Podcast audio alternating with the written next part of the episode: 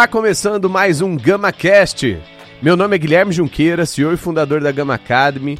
E para você que está chegando agora aqui no podcast, a gente bate um papo descontraído com convidados e convidadas para lá de especiais que trazem suas experiências profissionais, insights de carreira, de tecnologia, de tendências e, é claro, de educação. E aí, vem com a gente?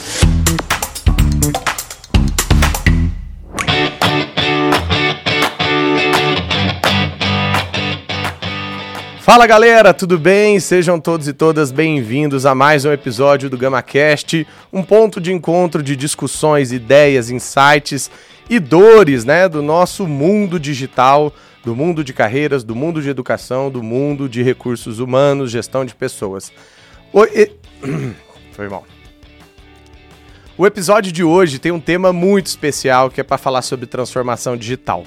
Quem não conhece ou nunca ouviu falar desse tema, provavelmente já usou produtos de alguém que fez ou não fez uma transformação digital. Exemplos como Kodak, Blockbuster e até empresas mais cotidianas, elas são um exemplo para gente de como as empresas têm que se adaptar a tempos modernos, a principalmente o, o impacto do mundo digital, da tecnologia nos seus negócios e não é diferente das empresas brasileiras. E hoje a gente trouxe um grande exemplo aqui também. Antes de começar, eu queria contar uma, uma curiosidade. Uma vez eu estava num evento ouvindo o CEO de uma grande empresa e que ele duvidou que o Netflix seria do tamanho que o Netflix seria e que não daria tanto trabalho quanto ele dá hoje para todos os outros players e concorrentes.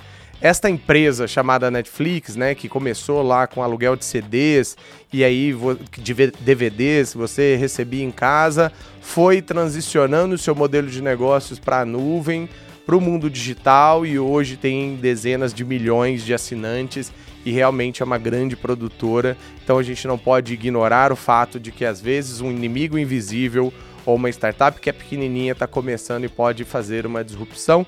Humildade é a palavra-chave quando a gente fala de inovação. Falando sobre transformação digital, falando sobre tecnologia, sobre recrutamento e seleção dessas pessoas e o desafio que a gente tem para o futuro enquanto empresa, convido aqui hoje e dou as boas-vindas para o GamaCast, Patrícia Fumagalli, VP de Transformação Digital da Anima Educação. Seja bem-vinda, obrigado por aceitar o convite.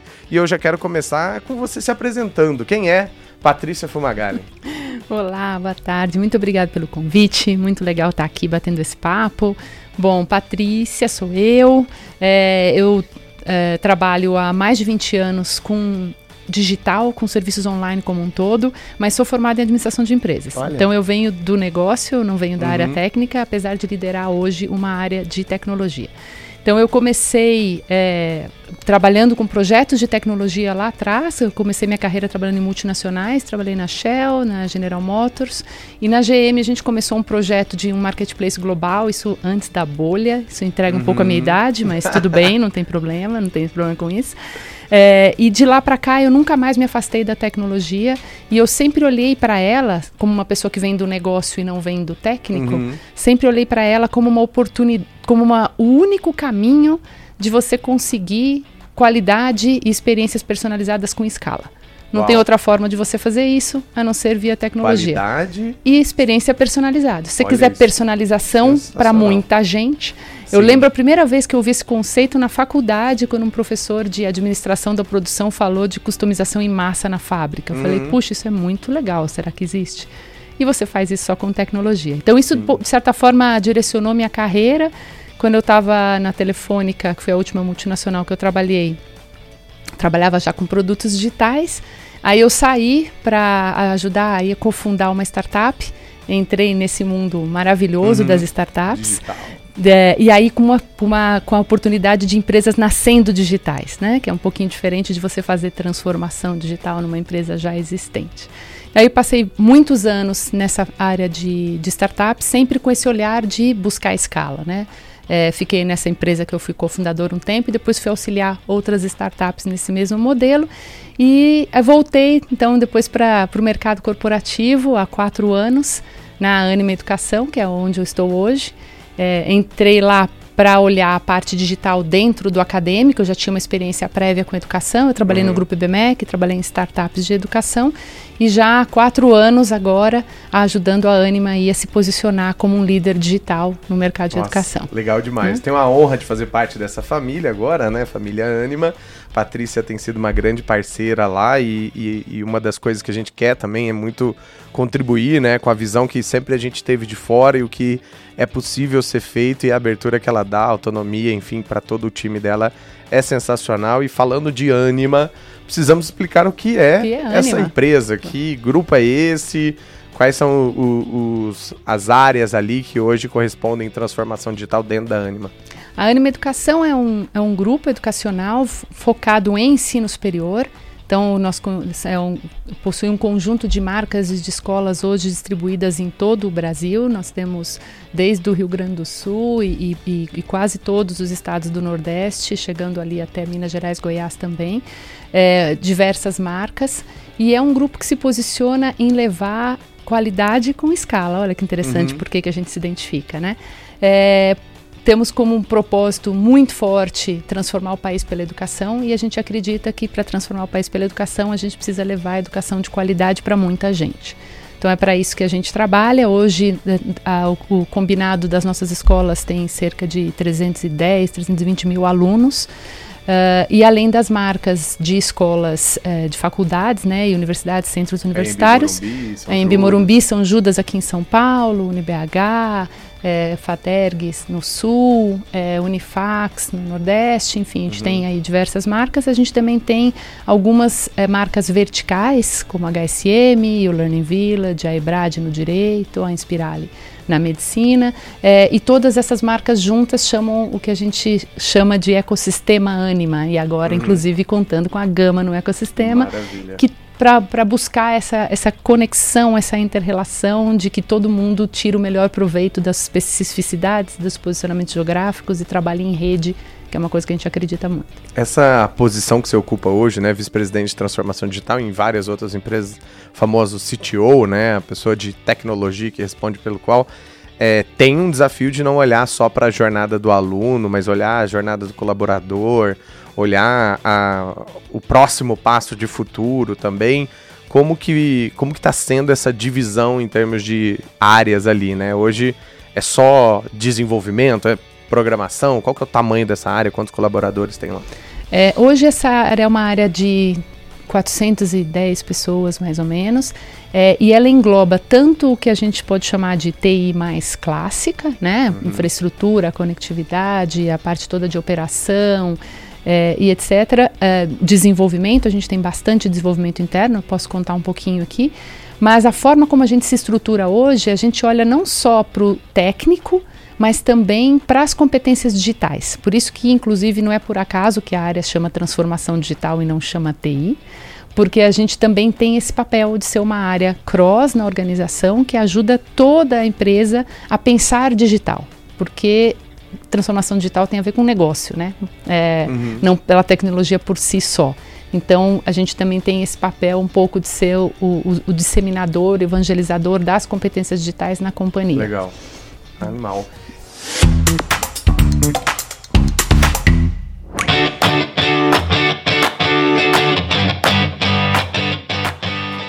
Agora que a gente conhece Patrícia Fumagalli, já conhece a Anima e conhece o desafio da função dela, eu queria fazer uma provocação aqui. Vamos deixar para o público só, só descobrir no final do episódio é, o que, que, é verdade e o que, que, é mentira sobre a Patrícia Fumagalli. Queria que você me falasse aí duas verdades e uma mentira. Vamos ver se a galera vai acertar qual, que, qual dessas pegadinhas aí é mentira. Posso sugerir diferente? Pode. Fazer verdades e mentiras sobre transformação digital? Ó, oh, pode, melhor Porque daí ainda. a gente aproveita para falar do Já conceito um que é legal. Ali, e a gente faz um quiz no final. então vamos lá. É, duas, duas verdades aqui, uma mentira, e depois a ordem a gente pensa. Uhum. É, talvez uma frase aqui: transformação digital é antes sobre pessoas do que sobre tecnologia. Uh, transformação digital é automatização, automação dos processos uhum. e toda empresa deverá passar por um processo de transformação digital se quiser sobreviver. Nossa. Então, dessas frases, duas são Difícil verdadeiras, uma aí, não é, e a gente fala no final. E aí, gente, qual você fica dessas três frases como verdade ou mentira?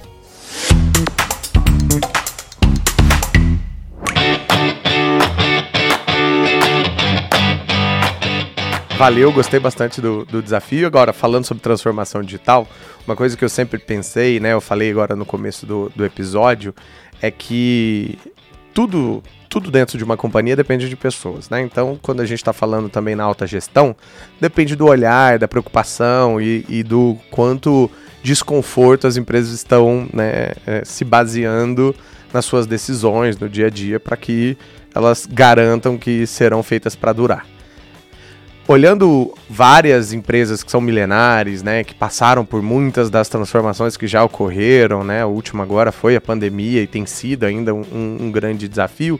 O que, que você acha que vem o, o, o, o, grande cerne, assim, dessa vocação da transformação que as empresas têm que, que fazer, e não só da digital, né? É somente liderança capacitada, é só o, é o mercado, é o segmento, é mais fácil ou é mais difícil fazer essas transformações, visto que você passou já por algumas companhias que estão aí é, lidando com essa, com essa evolução de mundo que a gente tem vivido? É.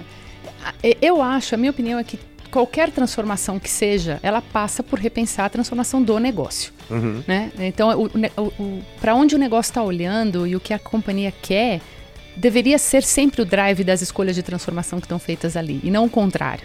Né? Então, a própria palavra transformação digital, se a gente quiser entrar um pouco aqui na definição, né, e quebrar, você está falando de transformação estratégica com inovação digital. Uhum. Então, é você, através da inovação digital, provocar a transformação. Mas a transformação digital, como você mesmo falou, não é a única que existe. Uhum. Você pode transformar. Mas sempre o drive deveria ser o negócio. E aí o negócio passa por mercado, alguns dos fatores que você colocou, passa por mercado e passa por escolhas, né? Quem eu quero ser, o que, uhum. que eu quero uhum. ser, qual é a dor que eu quero é, tratar, resolver. qual é o problema que eu quero resolver e onde eu me vejo, né? Que futuro que eu gostaria de construir. E repensar o modelo de negócio. E isso pautar o caminho de transformação que você for escolher.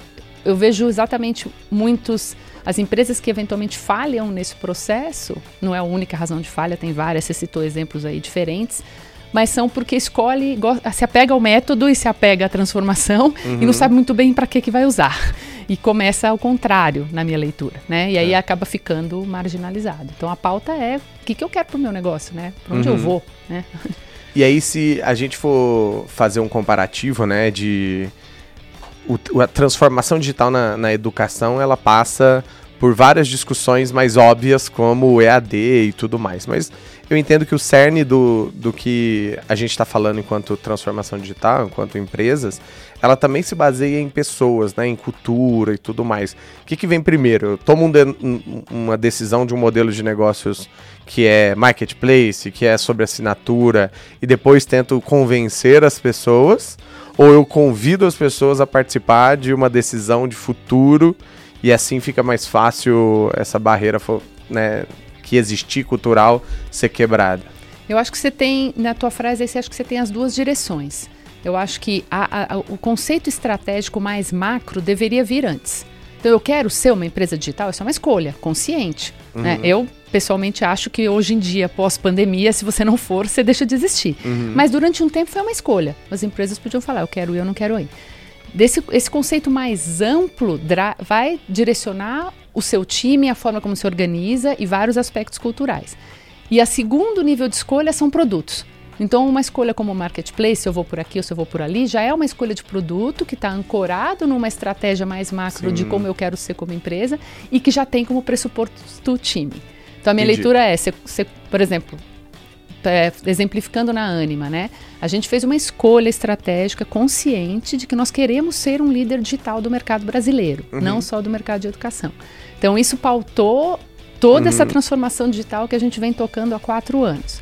E agora que a gente tem os times, as pessoas e a cultura, a gente faz escolhas de produtos. Vamos no marketplace, uhum. vamos um produto, essa plataforma, aquela plataforma. Entendi. Seja, cria um ambiente para que isso possa aparecer como processos de inovação e como escolhas conectadas a. e negócio, aí, uma, né? uma vez que essa escolha tá, tá feita, né? Eu, eu, falo, geralmente as decisões são mais rápidas e surtem mais efeito quando a, escala, a escadaria, escadaria é lavada de cima para baixo, né?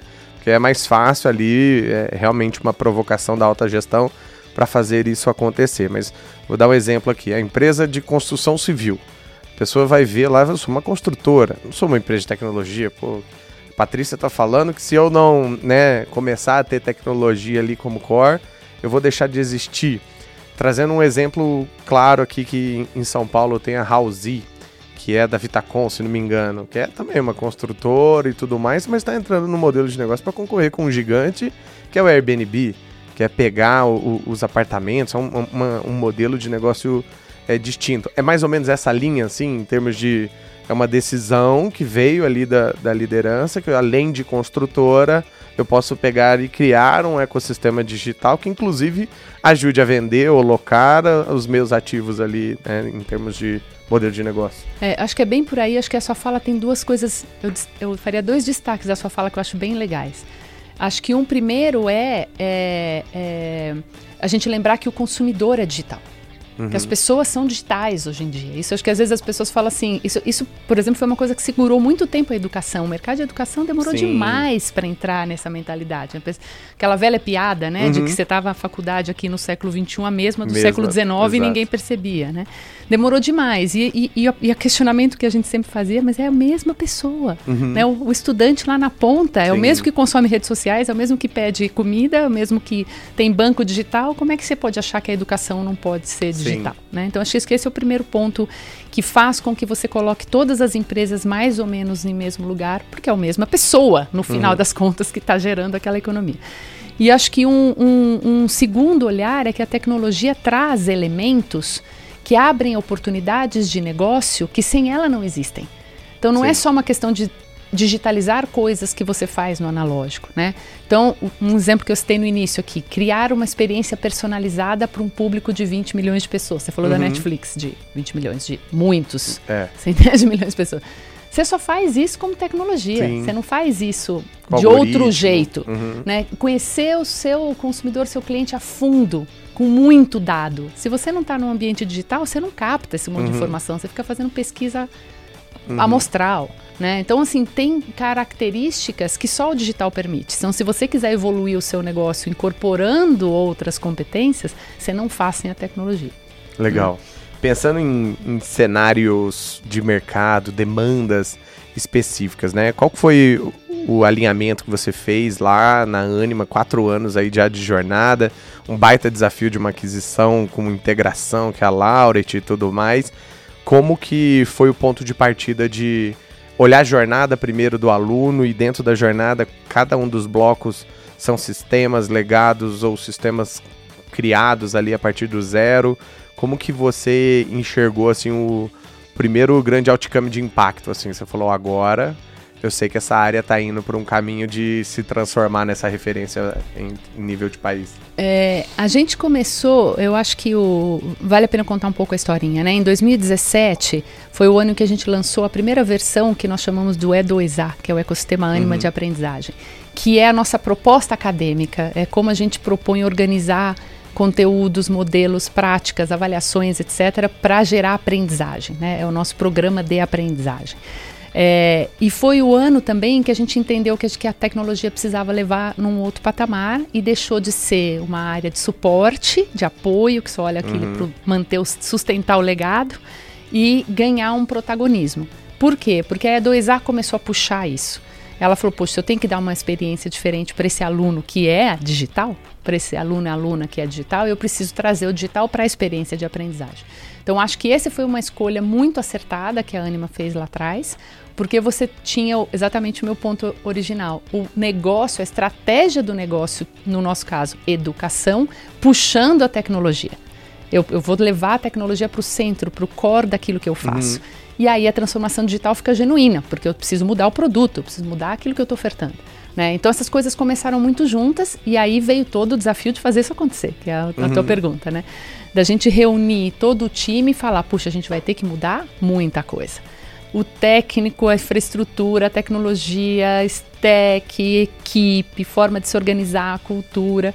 E o primeiro passo foi exatamente esse: a gente mapear a jornada do estudante. Legal. Então a gente sentou, escrevemos toda a jornada do estudante, fomos entender os principais pontos de dor, até para fazer as primeiras escolhas. Por onde a gente começa? Onde é a maior uhum. dor de todas para a gente começar aqui a experimentar?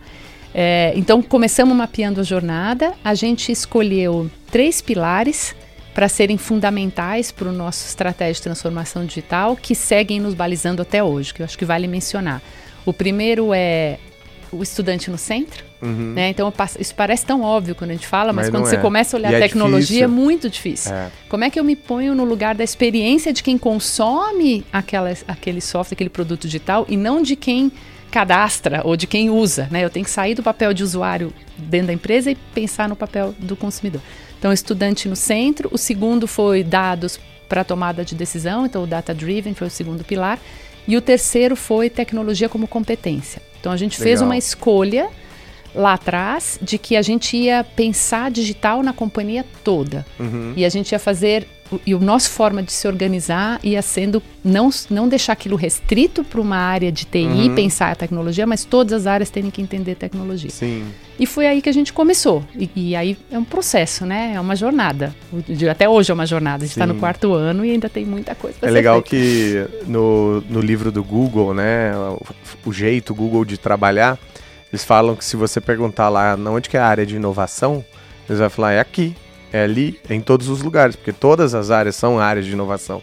Óbvio que ali é uma empresa nativa digital, mas ouvir você falar isso, que toda a área tem que permear, né, justifica muito essa estratégia de colocar a tecnologia no centro, dar o protagonismo dela e enraizar ela em todas as áreas, tal qual você consegue ver o impacto gigante que a Anima está tendo agora é, na qualidade. Eu acho que os resultados provam por si só, né? Um grupo que mais foca em qualidade, é, nas avaliações do MEC, mas também no NPS do aluno, fazendo coisas que a maioria das startups estão fazendo para clusters pequenos, mas a Anima consegue aplicar para para grandes, né? Esse nível de personalização é legal que lá na vice-presidência acadêmica você consegue ver o, o, formato de você se organizar em subdiretorias já diz muito sobre quem é você na fila do pão, né? Você consegue ver que existe uma área de personalização que de fato tem um carinho com o aluno muito legal, uma área de, de projeto de vida que está muito interessado sobre o que ele quer e como a gente pode ajudar, quase como um, uma instituição de mentoria do que necessariamente só com o conteúdo que você aprende. Um olhar de futuro que não quer mais ter ex-aluno. Isso eu achei uma das coisas mais encantadoras que a Anima quer lutar para que não exista mais ex-alunos e sim lifelong learning para a vida toda, porque um ex-aluno que há 10 anos se formou na São Judas ou em qualquer uma das marcas do grupo, ele deveria estar tá voltando aqui, repassando conteúdo, inspiração, mentoria e tudo mais. Então acho que esses são os pontos que encantam, né, e tornam a, o grupo tão relevante tão, e, e vem crescendo tanto nesse sentido. Você concorda que é, o olhar do business, o olhar da cultura, ele ajuda também na, na tecnologia Secor ou a, totalmente. É, não é impositivo, né? Totalmente, tem que ser, porque se você leva esse olhar do digital e da tecnologia para a ponta, o negócio puxa a tecnologia, que é o que eu acredito que tem que ser, uhum. né? Então, assim, poxa, a gente até brinca lá, fala assim, vamos fazer um, pro, um projeto de blockchain, de blockchain, porque todo mundo está fazendo projeto uhum. de blockchain. E a pergunta que volta é, fala assim, depende. Onde faz sentido ter uhum. um projeto de blockchain? Aí a gente faz, mas fazer blockchain por blockchain não faz muito sentido se você não tiver uma demanda muito clara. E isso precisa partir do negócio. Por isso que a, a gente tem esse papel muito transversal, de ser muito parceiro de todas as áreas, porque é óbvio que a gente acaba tendo mais conhecimento do que a tecnologia, mas a gente está lá no dia a dia, quando a área tem uma ideia, ela quer fazer a sua inovação, ela quer trazer, ela chama e a gente constrói junto. Legal. Porque eles têm o conhecimento e a gente vai falar, pô, tem tecnologia para isso, não tem. Essa aqui a gente não sabe, vamos descobrir, vamos buscar um parceiro para fazer. E aí você começa a fazer as escolhas. Mas tem tudo, a questão cultural. A questão cultural é fundamental, né, Gui? Uhum. Porque se você não cria esse espaço da área poder inovar. Da autonomia. Inovação passa por errar. Uhum. Então você tem que ter um ambiente em que o erro honesto é aceito porque senão as pessoas param uhum. de dar ideia. Sim. Né? Então você tem, você tem que pensar que as pessoas têm que se desenvolver. Então a questão cultural é absolutamente relevante. Se você não tem esse ambiente para essas coisas emergirem, uhum. é, elas vão ficar lá guardadas nas cabeças das pessoas e nunca saem do lugar, né? Então, cê, cê, a cultura é fundamental, é a base de tudo. E desde que você está trabalhando em, com tecnologia mesmo, estando à frente de decisões core, como Stack, tendo, obviamente, é, várias pessoas de muita referência, eu conheço vários dos diretores que estão contigo que são impressionantes, pessoas muito, muito inteligentes, à frente ao seu tempo e que trazem cada um com, com a sua base técnica ali, é, quais foram o, os seus maiores acertos, quais foram os seus maiores aprendizados, né? Você falou da cultura do, do erro honesto como uma chance de fazer diferente. Teve coisas nesses últimos quatro anos aí que você falou, nossa, acertamos a mão, nossa, poderíamos ter ido por outro caminho? Tem várias, né? E, é, é... e eu, eu, nem olho isso como um, um, um problema, porque eu acho que isso acontece o tempo todo e a gente tem que ir acertando. É, o que, que, é mais nítido que a gente percebe? A, a, a, gente escolheu, como eu falei no início, algumas competências que a gente entendia que a gente ia desenvolver, né? E acabamos até a forma como o time está organizado hoje, ele é muito pensado dessa forma. Então, tem seis áreas dentro da transformação digital que a gente chama de áreas guardiãs das competências digitais, que são as pessoas, que uhum. são alguns dessas pessoas que você mencionou aí, lideram essas frentes para a gente disseminar determinadas culturas. Né? Então, passando rapidamente, a gente tem uma área ali de agilidade, uma de produtos digitais e experiência, uhum. uma de arquitetura em nuvem, que olha para a estratégia toda mais técnica, segurança da informação que precisa andar junto, dados e analytics e inovação e parcerias. Então, essas frentes todas puxam esses drives. E o que, que a gente é, percebe muito que a gente vai acertando? Você não consegue evoluir maturidade em todos ao mesmo tempo. Hum, é muito difícil. Né? Então, isso é. A gente, eu acho que alguns dos erros principais foram aí. A gente pôs o pé no acelerador uhum. em um, esqueceu do outro. Sim, Aí quando a gente entendi. percebe, a gente fala, putz, esse aqui sem esse é, outro tipo, aqui. LGPD tem data para implementar, bora. Para acelera. tudo, acelera, esse cara volta, e agora o que, que a gente uhum. faz? Aí você percebe, você bate na parede, porque você fala, putz, se eu não. Por exemplo, a gente montou todo um time trabalhando com squads. E a gente demorou para olhar para produto digital. Esse, hum. esse, foi, por exemplo, uma das coisas que eu posso citar aqui. A gente demorou para incorporar o conceito de produto digital. Aí a gente chegou uma hora que a gente percebeu que, que as squads estavam batendo na parede um pouco, porque uhum. o roadmap estava menos claro. No começo, quando você tem mato alto, qualquer uhum. coisa que você faz gera muito impacto. muito impacto. Conforme você vai evoluindo, se você não tem clareza de para onde seu produto vai, desfoca. se desfoca. E aí você perde ritmo, você perde impacto de entrega. Daí a gente falou, putz, olha, esse pedaço de produto aqui ficou para trás. Para, volta, reorganiza. Então, esse balanço constante a gente vê o tempo todo e fala assim, esqueci um pedaço, volta. Uhum. Fora que a gente tem que lembrar o seguinte: é uma empresa, transformação digital é de empresas existentes. E empresas uhum. existentes têm legados.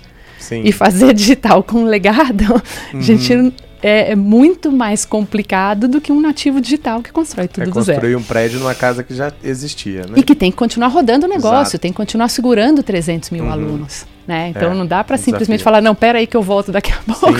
Joga tudo fora. É, joga tudo fora, começa outra vez, não. tem histórico. A gente é, adquire instituições de ensino com dezenas de anos de vida.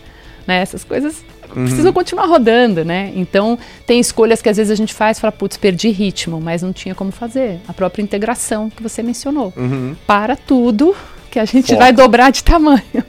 E então muda de escolhas. Então, eu acho que são escolhas que a gente faz o tempo todo. Algumas a gente acerta, outras a gente erra, mas acho que o principal olhar é descobre rápido o que, que você errou e volta para corrigir. Né? Tá. Acho que esse é o olhar, né? Legal. Falando agora sobre pessoas, né? A gente entrou nesse desafio de você entrar dentro de um grupo que já tinha uma tese, você teve carta branca para mudar e reestruturar esse modelo organizacional com os chapters, com as squads, com os tribos e tudo mais. Provavelmente deu muita velocidade de integração, né? Mas o desafio de contratar continua estando tá ali, né? Do dia a dia e tudo mais, e é um caos que tá, tá só aumentando, né? O que, que você vê que hoje é o principal desafio no, no, ponto de vista de contratação? É achar a pessoa certa? É desenvolver quem está lá dentro? É ter competências muito específicas? Quando você olha esse desafio, o que, que mais tira o sono? Assim? É, bom, pessoas é o que mais me tira o sono. você pegar o capítulo inteiro. Uhum. Porque é o mercado, né? Você conhece muito melhor que eu, mas é um mercado com um gap de vagas enorme. Uhum É, e a gente precisa, e também não tem uma solução única aqui, né? Nossa tese principal de pessoas é de formar, até porque a gente é escola. Né? Então tá no nosso DNA formar, a gente acredita que a gente tem que formar. Só que a gente também não consegue formar todo mundo e ter o tempo que a gente precisa para as pensares no ponto. Então a gente precisa trazer também profissionais com mais experiência e tentar equilibrar isso. Então a gente, a nossa estratégia aqui é sempre um foco inicial em formação. A gente tem a base de alunos, então isso é uma uhum. coisa legal, porque a gente pode trabalhar nos cursos do nosso próprio portfólio para buscar pessoas Sim. interessadas. A gente roda muito hackathon, a gente faz muita coisa uhum. interna para identificar alunos que a gente pode trazer, forma, mas a gente tem desafio de contratação também muito grande. Uhum. É, o que a gente entende é que, o que, que a gente faz para lidar com isso, né?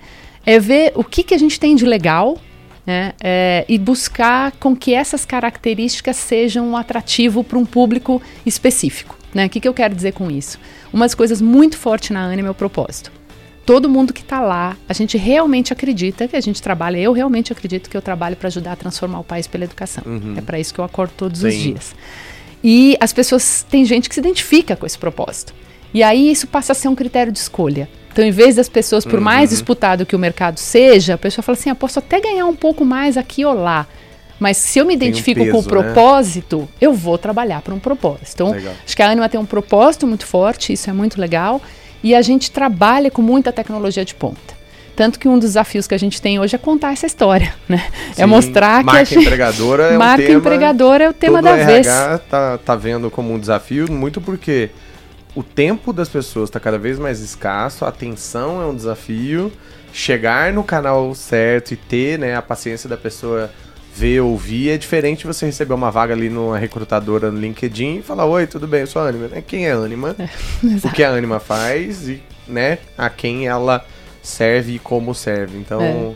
me conta um pouquinho de como é essa stack de tecnologia, quais são as competências core ali e dessas 80 vagas, era isso que você estava me falando antes 60. aqui? 60 vagas? Mas vai abrir mais, no né? momento, vai abrir Olha o tanto de 60 vaga. nesse momento. E é. um time já com 400 pessoas, também tendo o desafio de rampagem, né, de desenvolvimento.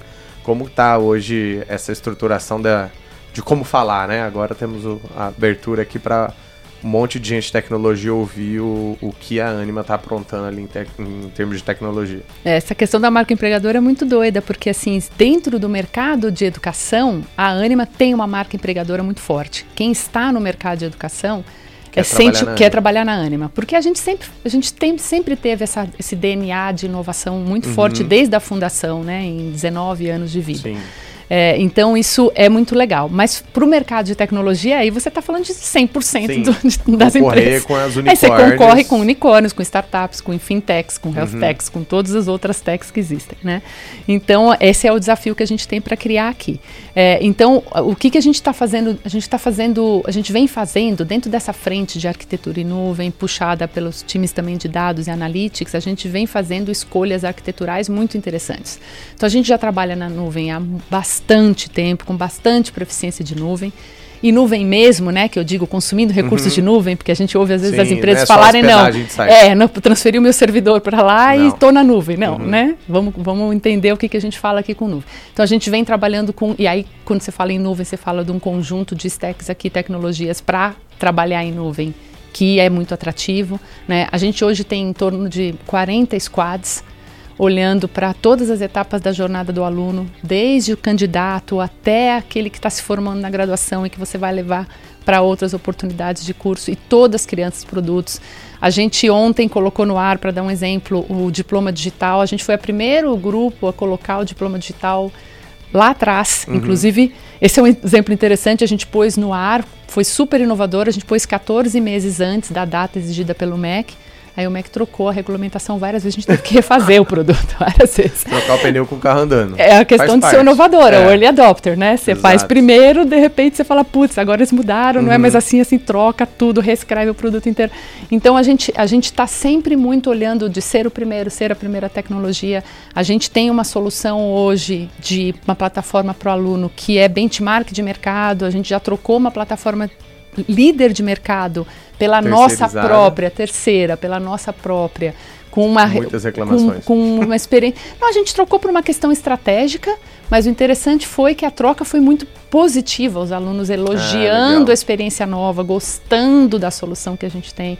Então a gente, a gente tem ah, uma série de produtos e escolhas técnicas que a gente está fazendo ali, trabalhando 100% com agilidade, todos os times ágeis. Então, isso, isso é muito remoto. legal. Trabalho remoto. Esse é uma coisa que tem sido super atrativo. Nosso time hoje é, hoje é 100% remoto. A gente tem visto pessoas virem trabalhar com a gente com outras alternativas muito legais, mas uhum. eles falam, putz, lá eu tenho que ir presencial e eu gostaria de trabalhar remoto na Anima, eu tenho essa possibilidade de estar Sim. em qualquer lugar do Brasil. Então a gente cria, a gente joga com as armas que a gente tem de propósito, de agilidade, de tecnologias de ponta, para conseguir fazer com que as pessoas é, é, venham e principalmente, que eu acho que talvez é o que a gente mais gosta de oferecer e a gente fica muito feliz quando os educadores é, reconhecem, que é a possibilidade de se desenvolver e aprender sempre. Uhum. Então a gente não sila ninguém. Olha, a sua caixinha é essa, você só vai fazer este pedacinho. Se você gosta, se você se interessa, por isso que a gente tem os chapters, a gente tem as tribos, pode se conectar, participa do os chapters são todos abertos. Se você tiver interesse, você participa das reuniões do chapter. Você pode falar, ah, eu sou desenvolvedor, mas eu quero ser um Agile Master. O que, que eu faço? Uhum. A gente Legal tem muito espaço para essa transição de papéis e uhum. para as pessoas que querem desenvolver suas carreiras é muito legal. Nossa, Você muito parecido com a Gama, a gente fala é. que somos uma escola dentro e fora, né? Temos que dar oportunidade para as pessoas se desenvolverem.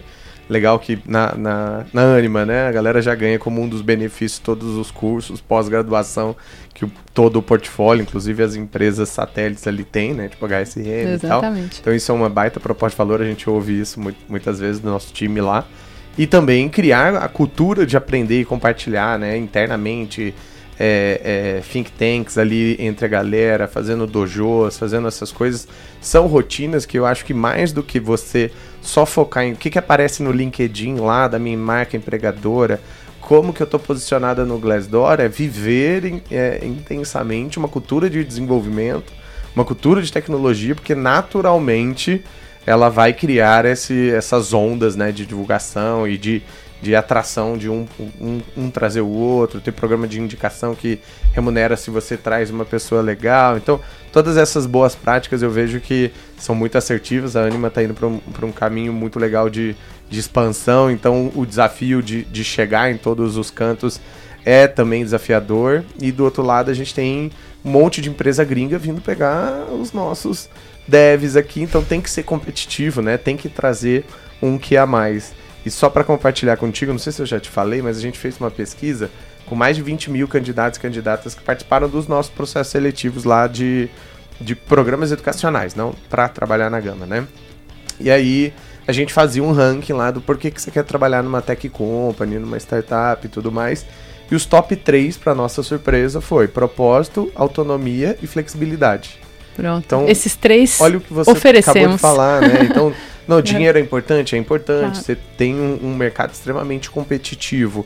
Mas se você pensar assim, se o mundo do desenvolvimento está tão concorrido, as pessoas estão recebendo duas, três propostas lá na inbox do, do LinkedIn. O que, que vira um diferencial se os salários né, é, é, estão competitivos? É, vira um diferencial quem você quer trabalhar no seu dia a dia. Quem você quer seguir em termos de líder? O que, que você quer fazer em relação à sua voz? Você quer só go horse, vira para baixo, conversa com o computador e coda o que vinha aí? Ou você quer ser ouvido, você quer trazer opinião? Você quer trabalhar com tecnologia de ponta ou você quer trabalhar com legado? Você quer trabalhar com o legado podendo fazer com que ele não seja largado e sim seja um grande ativo?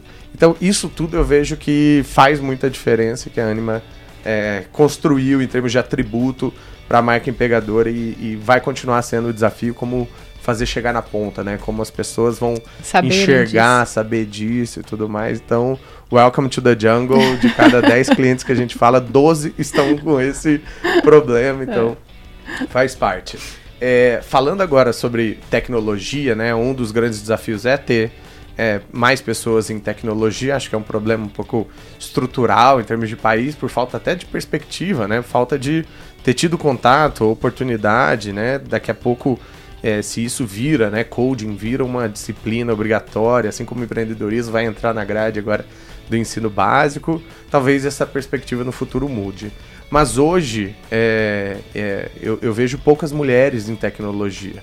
E provavelmente você hoje é um, uma, uma inspiração né, para muita gente. Eu gosto muito de, de ver o quanto você também é ativa ali dentro dessas comunidades de tecnologia para incentivar mais mulheres a começar, a ir lá e aplicar, a quando bater a síndrome do impostor de achar que não vai conseguir porque a vaga é muito mais para mim, enfim, ou é, a promoção não é para mim, vai lá e faz e tudo mais. Então, sendo esse grande exemplo, tendo né, a sua carreira seguindo, né, provavelmente com, com muitos desafios também, o que, que você pode falar para essas mulheres que querem entrar em programação? Qual é o incentivo? Quais são os desafios? Quais são as, os blocos ou barreiras e como passar? Pelo menos como você fez para passar deles. Né? É. Eu acho que a principal coisa que as mulheres têm que perceber ou entender que uma das grandes, assim, a base de por que, que tem tanta, tão, tão pouca mulher ou baixa representatividade das mulheres na tecnologia, e não só tecnologia, acho que dá para pegar tudo que é STEM, né, tudo que é ciências uhum. e, e, e tecnologia, é muito estrutural né? Porque às vezes as mulheres levam para ela essas limitações. Fala assim, não, eu não sou, um pouco do que você uhum. falou, eu não sou capaz, não, não vou entrar. E elas ia é perceber que é, é, um, é uma, uma questão de um autocancelamento que as meninas vão desenvolvendo desde cedo. Se eu te disser que assim, tem um, uma, um estudo da, da revista Science feito com meninas de 5 a 7 anos. E eles perguntaram para as meninas de 5 anos é, quem que era mais inteligente. Então, na verdade, eles mostravam ali algumas figuras e falavam assim, olha, quem que você acha que é inteligente? E é, nos cinco anos, quase sempre as respostas das crianças eram do seu próprio gênero. Então, se eu sou menina, eu falo uhum. que é a uhum. menina. Se eu sou menina, eu falo que é a menina. A partir dos seis anos, as meninas começam a apontar os meninos como mais inteligentes. Eles começam, ela começa a sair de jogos que exigem muito brilhantismo, assim, é jogos que são pouco brilhantes que, que muda de 5 a 6 anos? Aí quando você vai ver, você tem toda uma construção social de um machismo estrutural que é isso. Né? Se você é menina, esse não é mercado, não é para você. Desde os brinquedos, né? Por que, que brinquedo de menina não, não, é, não exige o mesmo nível de desenvolvimento intelectual do que brinquedo uhum. de menino? Né? Então está muito na base. Então elas vão crescendo com isso e é muito doido. Você vai evoluindo, quanto mais você. Quando você entra na escola, você, isso começa a aparecer. E vai piorando, ao ponto de que a mulher olha e fala assim: não, isso não é para mim. Né? Eu não sou capaz. E todos os estudos já mostraram que não tem nenhuma limitação cognitiva é uma construção uhum. social. Uhum. Né? Então, acho que o ponto que, que as mulheres precisam pensar é assim: é uma construção social, é uma discriminação, são estereótipos que a sociedade construiu, né? E que as, que as famílias, as escolas muitas vezes reforçam. Então, não é nada com você. Vai atrás que uhum. você é capaz. É tão simples quanto isso, mas é, as, é, você acaba se autocancelando, como eu falei, né? Então, eu acho que assim, e, e, por outro lado, como é que eu vejo? Eu acho que as escolas e as empresas, se elas têm isso com clareza, elas podem ser propositivas. Legal. Então, assim, tem duas vagas, tem um homem e uma mulher aqui, não é uma questão de preconceito invertido. Uhum. É é, seja propositivo em trazer se eles têm igualdades técnicas e são comparáveis, porque você cria referências, uhum. você incentiva outras mulheres a virem, é, você cria diversidade. Poxa, Sim. A gente pode falar um tempo aqui, mas assim, é mais do que comprovado uhum. o quanto a diversidade é poderosa para as companhias, né? Em Sim. criatividade, capacidade de inovação, construção coletiva, ela é muito rica. Então você traz diversidade. Então eu acho que a gente tem um papel, e aí no nosso caso aqui, como escola e como empresa, uhum. de ser propositivos em ações e ser referências para falarem: venham, né? Sim. Venham para a tecnologia, tem espaço para vocês igual aqui. E uhum. vocês vão brilhar, né? Então, esse é, acho que é muito uma obrigação é o, nossa. O que eu vejo de evolução, e, e eu sou muito grato por participar disso e ter muitas clientes que hoje procuram a Gama para fazer programas intencionais, né? Porque eu acho que a diversidade está na intencionalidade, não é, na, na, como você vai fazer aquilo só por fazer. E sim, eu tenho que ir buscar, eu tenho que ir nessas bases, eu tenho que comunicar da, da forma que seja acessível. E ao fazer isso, eu estou gerando mais oportunidades, que eu acho que era o grande dilema, né? As oportunidades elas não são distribuídas igualmente. Tem uma coisa que é extremamente desigual no Brasil, é, é, a distribuição dessas oportunidades quando a gente traz uma empresa, por exemplo, que faz um programa de formação de ze do zero, de base, para meninas programadoras ou futuras programadoras, isso já está demonstrando uma grande intenção e depois absorver, distribuir, é, preparar o time também que ali está para qualquer que seja o lapso cultural que ali existia antes, que não exista mais, e que a gente dê também a voz no dia a dia, autonomia no dia a dia, e isso faça uma, uma rodinha girar, que é o que você falou, né? Esse exemplo vem quando a gente tem é, é, pessoas que nos inspiram, e aí por isso que eu falei, a sua imagem hoje, a Patrícia, que correu um trecho grande em termos de carreira, hoje pode olhar para várias outras e falar: é possível chegar onde eu cheguei. E isso significa um sim para aquela pessoa que está duvidando dela mesma. Então, parabéns pelo, é. pela e, imagem e, que você traz. E aí, até te contando uma historinha, eu vou te falar que isso, inclusive, para mim, precisou ser uma escolha também propositiva. Né? Eu tenho, aí falando de mim uhum. um pouquinho, eu, tenho uma, eu não tenho uma personalidade de frente de palco, muito pelo contrário, uhum. né? Eu sou muito de trás da cortina. Uhum. É, então eu sempre é, evitei me expor, eu nunca fui uma pessoa de, de, de palco, né? E de uns tempos para cá, até por conta dessa posição, eu entendi que era minha obrigação. Que eu tinha que fazer. É, teve que ser propositivo, inclusive, para mim. Uhum. Porque é lógico, eu sempre acreditei nisso. Mas eu falei, putz, mas tanto faz o que eu acho.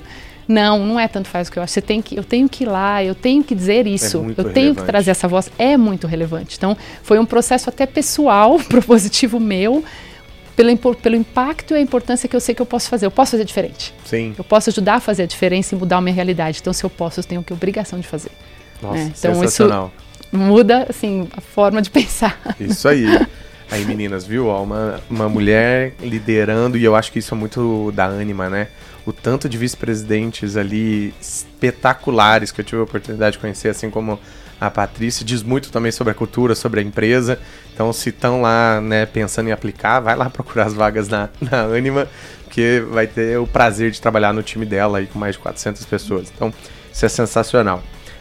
Pati, vou te chamar assim, tá? Óbvio. É, falando de futuro agora, ninguém tem bola de cristal, mas o desafio tá aí, todo mundo quando vem é, falar de tecnologia, querendo ou não, pergunta pra gente, né?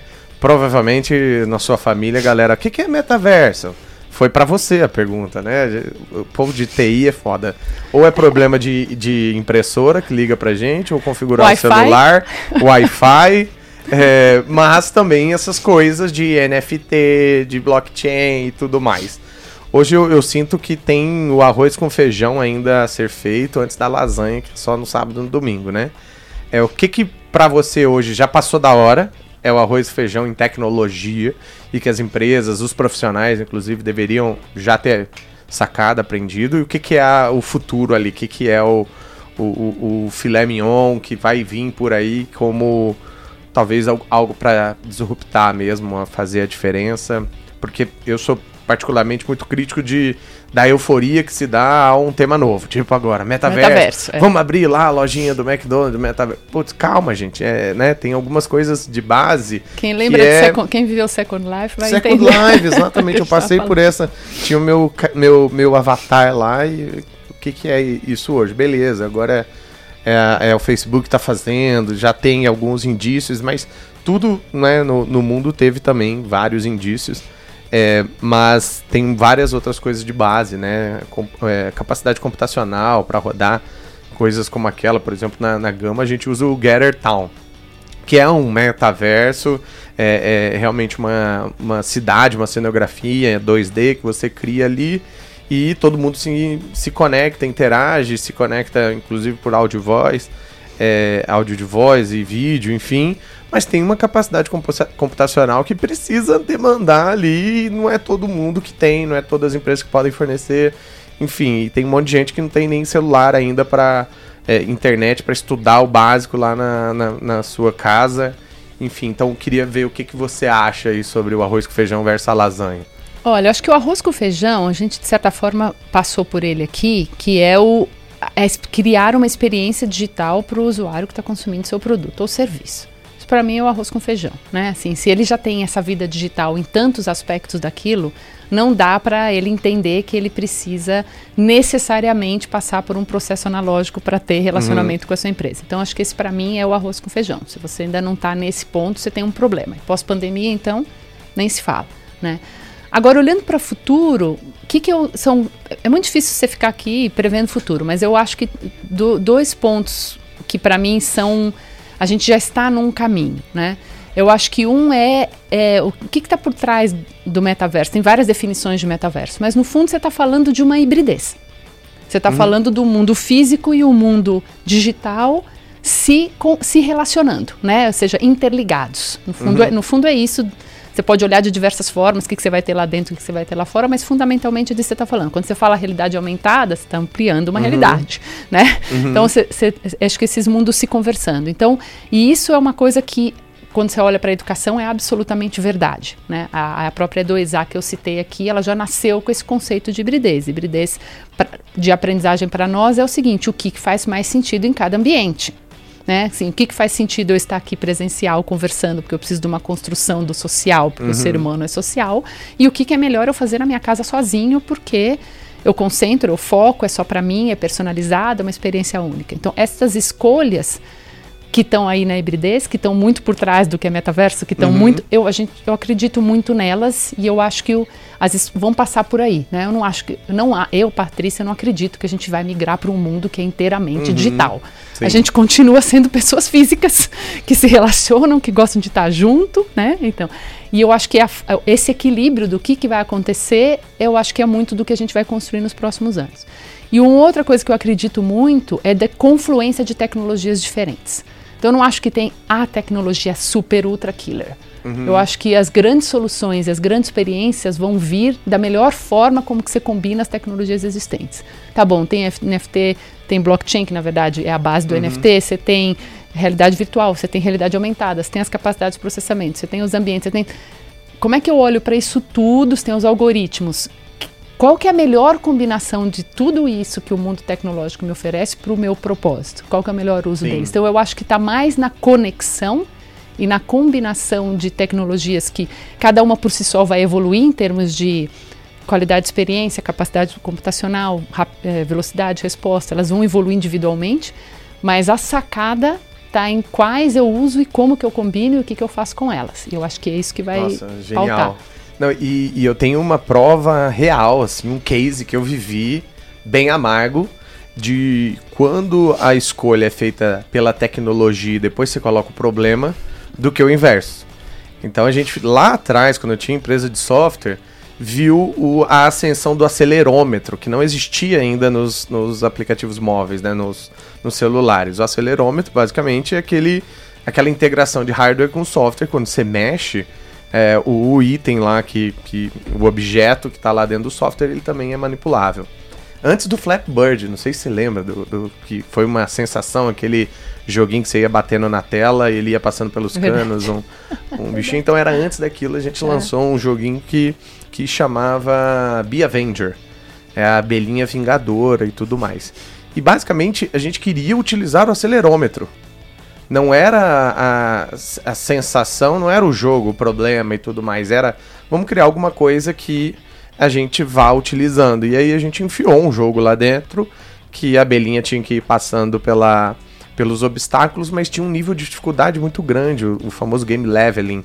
E isso fez com que o jogo fosse um fracasso, assim, perante vários outros experimentos que a gente tinha feito com muito menos grana, muito menos recursos e que deu muito mais certo. Qual é a explicação? É, é o lean, né? Fazer o, o enxuto, mas principalmente seguir a regrinha do enxuto, que é primeiro eu descubro o problema, primeiro eu vou atrás e a fundo do que, que é, é, é a grande necessidade e depois eu coloco a tecnologia para ajudar. E muita gente tem feito o inverso, né?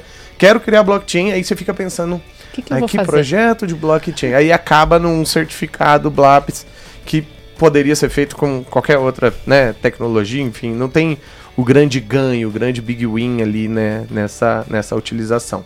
Se a gente for é, é, pensar aqui em Anima e futuro, o que, que você espera, né, ter muito orgulho para a gente voltar aqui na não sei qual temporada do, do GamaCast para compartilhar. Falou, nossa, a gente so, é, passou por esse grande desafio e hoje a gente tem uma, uma inovação, uma implementação tecnológica. O que, você vê para o futuro da Anima em termos de tecnologia?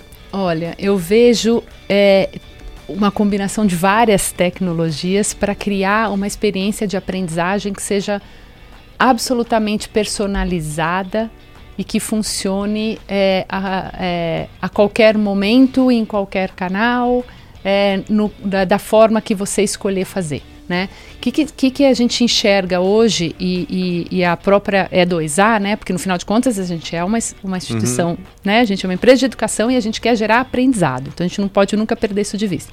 Só que a forma de aprender, ela está passando por microcertificações, ela está passando por um portfólio grande de assuntos mais variados possíveis e ela passa por personalização. Então, o que eu imagino é a gente poder chegar um dia e ter aqui uma experiência. Não dá para não usar a associação aqui Netflix, vamos chamar uhum. assim, em que eu entre lá, eu escolha o que, que eu preciso aprender, como que eu quero aprender, eu estudo no meu ritmo, do meu jeito, e você levar da educação o papel do professor mentor, o papel uhum. da curadoria. Então, a gente, como instituição de ensino, deveria oferecer para os estudantes uma plataforma em que a gente entre com a curadoria, a gente entra com a mentoria, a gente gera ferramentas de comunidade e a gente põe isso tudo para ele escolher Legal. como que ele quer usar para aquilo que é o objetivo dele, que é o eixo inclusive da 2A, que é o projeto de vida e carreira. Uhum. Então hoje eu sou X, eu quero evoluir para Y, para isso quais são as competências e você uhum. ter uma plataforma que te ajude a identificar essas competências, o que que falta, qual que é o seu delta e te dá os recursos de curadoria, mentoria, comunidade, conteúdos, né, e, e recursos para você construir um percurso que funcione para você, né, que seja específico para aquilo que você quer, que pode não ser o mesmo que funciona para mim. Então é, é, essa experiência digital que a gente enxerga aqui Nossa, no futuro da educação. É, eu li um livro que é Uma Pessoa, Múltiplas Carreiras, esses dias, e que ele traz o conceito de carreiras slash, né? Que eu vou dar vários slashes de carreira. Então, significa que eu vou ter oito carreiras, não oito trabalhos, não oito projetos. Então, eu posso ser chefe de cozinha e, sei lá, quis mudar e agora eu vou ser advogado, depois, enfim, vai poder mixar. Quando você traz esse conceito, né, competência e habilidades, é diferente de profissão e de cargo, né, de função é, é, específica daquele trabalho. Porque um psicólogo, por exemplo, tem uma habilidade gigantesca de lidar com pessoas. E vendas é lidar com pessoas, por exemplo. E a gente tem muitos exemplos de transição de carreira. Hoje, mais de 50% dos alunos da Gama fizeram sua transição de carreira. Enfermeira, programadora, antropólogo que está trabalhando com, com com dados, enfim. Então, coisas maravilhosas como essa, até a gente chegar nesse ponto de talvez um curso de engenharia ter 40 anos, não 4 anos. É? Por, e, por que não? E, e, não é um curso, né? São várias micro certificações que vão te dando competências e habilidades para ao longo do tempo você ir fazendo as suas grandes escolhas em relação à, à profissão e a, a, capacidade de, um, de uma escola, capacidade de um, de um ambiente de aprendizado é como eu mantenho você aqui dentro aprendendo, se provocando, devolvendo e a gente observando que esse crescimento pode ser feito é, em conjunto, obviamente não querendo ser dono de todos os conteúdos e todos os contextos, mas que a gente possa promover isso para um aluno ou aluna se, se desenvolver. Porque por muito tempo a gente viu uma esteirinha de educação que era de 16 anos, o formal, né?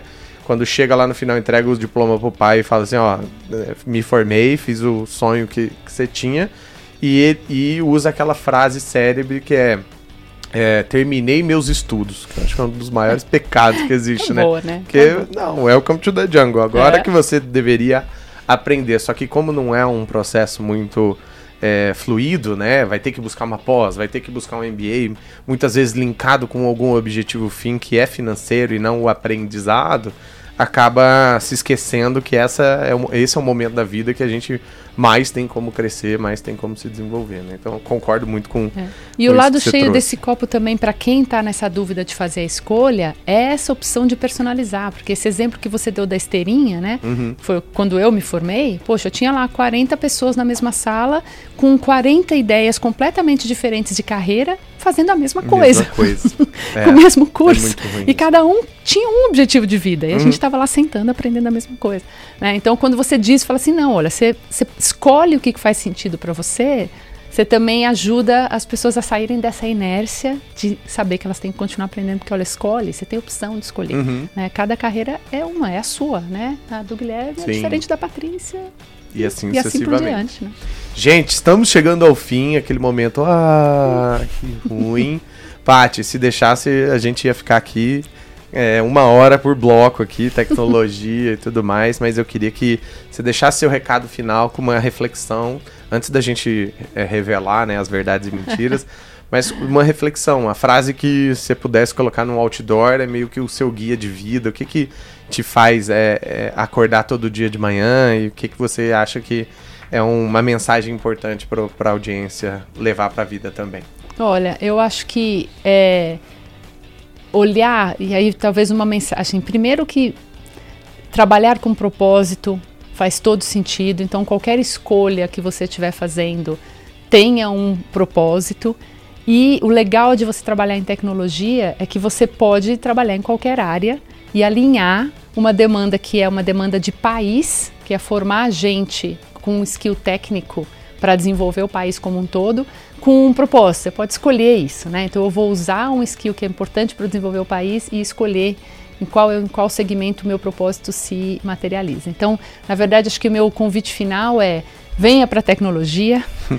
Dá para você fazer. De preferência na Anima. De preferência na Anima. Mas ainda que você não venha para a Anima, venha para a tecnologia, porque é, o país precisa, nós como sociedade, como uhum. país, para a gente chegar onde a gente quiser chegar e construir um futuro, a gente precisa de pessoas técnicas desenvolvendo as empresas que, por sua vez, desenvolvem as pessoas. Então, venha, venha para a tecnologia e dentro da tecnologia escolha o que, que você gosta, onde você se identifica, qual que é o seu propósito, porque onde quer que você venha, é, você tem condições de fazer a diferença. Então, acho que fica esse convite final Uau. aqui. E sem medo de errar, né? Não tem sem problema. Sem medo de errar, não Deu tem problema. Deu dois anos, não gosto não de gostei produto. Disso, muda. Vou para front-end, não tem vou, problema. Vou, me identifiquei mais com, com, os, com os frameworks do que com os técnicos, vou uhum. para agilidade, fico no técnico, mudo. Tem muito espaço, né? Só ter, e aí principalmente as mulheres, vocês são super capazes de fazer isso também. Uau. Então não perca essa oportunidade. Dicas de leitura, séries, indicação de filme, não precisa ser relacionado aos nossos temas, mas vamos conhecer um pouquinho aí da, do, do que você tem aprendido, lido, assistido. Olha, dicas de leitura, talvez um aí um pouco relacionado ao nosso tema aqui também, é um clássico, mas para mim é um dos clássicos que todo mundo precisa ler. É, é o dilema da, inova do, da inovação, né, do Clayton Christensen. Uhum. Eu acho que esse, aliás, não sei da inovação, é do inovador, né, da inovação. Uhum. Acho que o título correto é o dilema da inovação, porque eu acho que ele é a base para você mudar a cabeça estando numa empresa de como você pode fazer isso dar certo é, e, e, sair da teoria para a prática. Então, acho que esse para mim é um, uma referência. Se a gente quiser falar de transformação digital mesmo, né? Tem um livro é, do Luiz Lobão, escrito em parceria, que é um professor da HSM, que Legal. ele é super didático, né, para falar de transformação digital mesmo. E, e, acho que um terceiro aqui que eu, eu gosto muito de biografia, né? uhum. né? E eu acho que as biografias são muito inspiradoras. E para mim a do Leonardo da Vinci talvez é uma Uau. das mais legais. Não sei se você já leu, eu recomendo. Não porque ele fala, ele era óbvio que uma pessoa completamente fora, né? Uhum. Não é uma pessoa padrão, Sim. mas das coisas mais legais que você aprende é a capacidade que ele tem de conectar coisas diversas. Uma coisa que ele Uau. leu com uma que ele viu, com uma que ele viu lá atrás, tem muito com o que a gente falou aqui, né? Combinatividade. né? De combinar coisas e a inovação sair de uma combinação de coisas que todo uhum. mundo conhece e como você faz o melhor uso delas. Né? Legal. Né? Então, sei algumas coisas que me ocorrem. Sensacional. Muito obrigado mais uma vez pelo seu tempo, por todo o conteúdo, papo maravilhoso. Antes de, de revelar, eu queria convidar todo mundo para compartilhar esse episódio com seus amigos, grupos e tudo mais. Segue nas redes sociais a gente, segue a Anima, segue a Patrícia lá no LinkedIn, segue também a Gama. E agora vamos, né, a revelação. Três fases que eram bem difíceis. Qual delas é a que é mentira. Que é mentira é que transformação digital é automação dos processos, né? As não é isso. Não é isso. Se você pegar o seu processo analógico e você automatizar, você vai ter um excelente processo analógico mais rápido e eficiente. Com certeza. E você não está fazendo nenhuma diferença na experiência digital. Né? Entendi. É, e as outras duas, e, e, pode parecer meio óbvio depois que a gente fala, mas tem muita gente que começa por aí, né? De falar, eu vou olhar aqui, vou botar uhum. um robozinho aqui para automatizar o que eu faço. É, e as outras duas são verdades e que eu acredito muito. Assim, transformação digital é antes sobre pessoas, muito antes sobre pessoas do que sobre tecnologia. É mudança de mentalidade. E as empresas que não passarem por isso é, têm uma chance muito pequena de sobreviver, ainda mais agora após pandemia. Né? Uhum. Então, essas são as verdades. E é, e é uma verdade que também fica para guia de sobrevivência de carreira para os profissionais também, né? Porque se a é. cultura vem das pessoas, se você já souber, já tiver antenado, e aí quando a empresa tiver esse despertar, você vai estar à frente das outras pessoas, né? Então isso é muito legal. E um, um, uma coisa que me vem na cabeça é várias empresas que tentaram fazer o varejo ir pro digital e erraram na mão porque acharam que era só automatizar processo, né? Ó, eu já tenho um produto, eu vendo, agora eu vou ter um produto, vou vender no digital, né? Sendo que o cliente, teoricamente, o mesmo, mas as experiências têm que ser muito distintas, então é, tá aí uma prova viva de que era uma mentira essa frase. Valeu demais. Demais. Ficamos por aqui. Esse foi mais um episódio do Gama Cash. Espero que vocês tenham gostado. Curta, compartilhe com todo mundo e até o próximo episódio. Valeu. Valeu, obrigada pelo convite, Gui.